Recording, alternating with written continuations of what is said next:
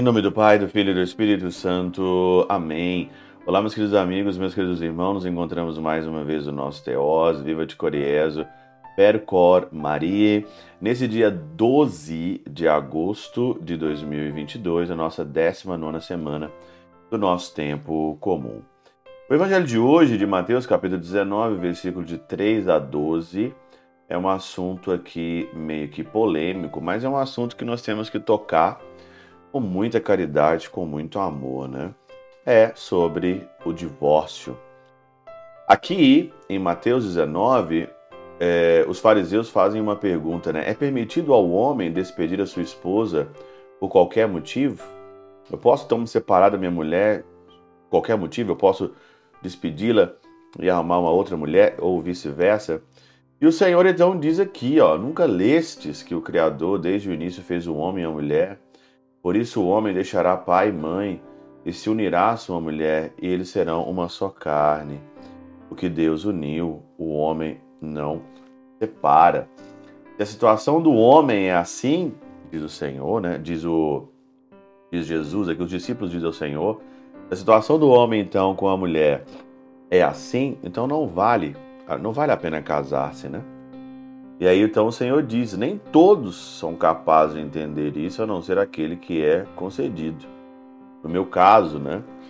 Eu não, não é que eu não sou é, incapaz pelo casamento, mas eu me fiz incapaz pela castidade, pela continência e pela minha vida consagrada.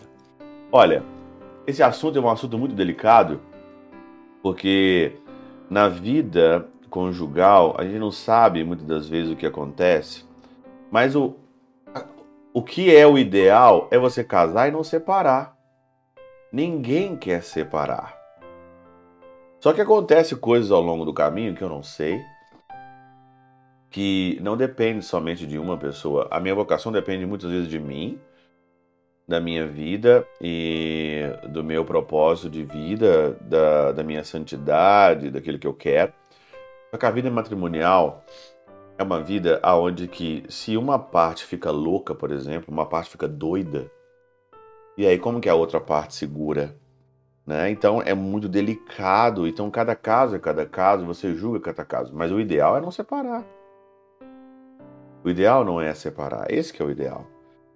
E agora pode acontecer no seu caso que você separou, e a igreja vai ter que julgar isso, se você quiser a nulidade matrimonial ou não, mas o ideal é não, é não separar.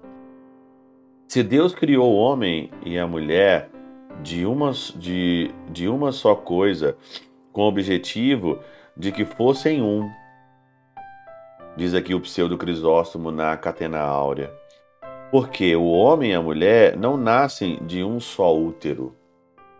O homem nasce de outros úteros, né? A mulher nasce de um útero e o homem nasce de útero, não só de um útero, com algumas aves. Porque Deus criou o homem e a mulher para engendrar filhos. Olha que bonito. A beleza da vida matrimonial, quando é concedido, porque o filho não é um merecimento, o filho é uma dádiva, a, o homem e a mulher foram criados para engendrar filhos. Mas Deus ama a castidade e é o autor da continência. Olha aqui. Deus ama a castidade e ele é o autor da continência. Por isso, não quis conservar em todos aqueles o modelo de vida. Nem todos são chamados para a vida matrimonial com o objetivo de que se alguém quisesse casar segundo a disposição da criação humana, saiba o que é um homem e uma mulher. E hoje nós vivemos hoje aqui em vários ambientes, em vários é, na internet, onde fala, né, e querem formar família homem com homem, mulher com mulher, não existe isso. Se você quer casar, e o Senhor fez o casamento para engendrar filhos, para o prazer do homem e da mulher, dos dois juntos, para engendrar filhos. Mas o Senhor ama, ele ama a castidade e a continência. Qual que é o objetivo do casamento que hoje as pessoas estão perdendo? Qual que é o objetivo hoje do casamento, né? Saiba o que é um homem e uma mulher. As pessoas hoje sabem o que é um homem e uma mulher? E se não quer se casar, não tem necessidade de casar-se por causa de um vínculo estabelecido desde o nascimento. Não precisa casar.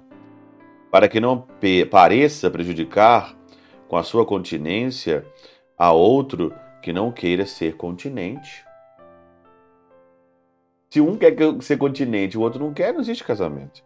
Por essa razão, o Senhor manda que depois do matrimônio não se pode separar os dois esposos, esposos sem que o outro consinta. O casamento, ele é para sempre, até que a morte os separe. Se você diz ali o sim no altar, é para você formar uma família, para você engendrar os seus filhos, mas o Senhor ama a castidade e a continência. Quem não aprende a ser casto, quem não aprende a ser continente, dificilmente vai conseguir no casamento viver tudo aquilo que o casamento pede. Isso daí é lógico. E no mundo hoje que nós vivemos, o mundo hoje, o demônio, a carne, né, os prazeres do mundo querem acabar com aquilo que é a beleza do matrimônio, aquilo que é a beleza da castidade, aquilo que é a beleza da continência. Pela intercessão de São Chabel de Mangluf, São Padre Pio de Peltrautina e Santa Teresinha do Menino Jesus, Deus Todo-Poderoso vos abençoe. Pai, Filho e Espírito Santo, Deus sobre vós e convosco permaneça para sempre. Amém.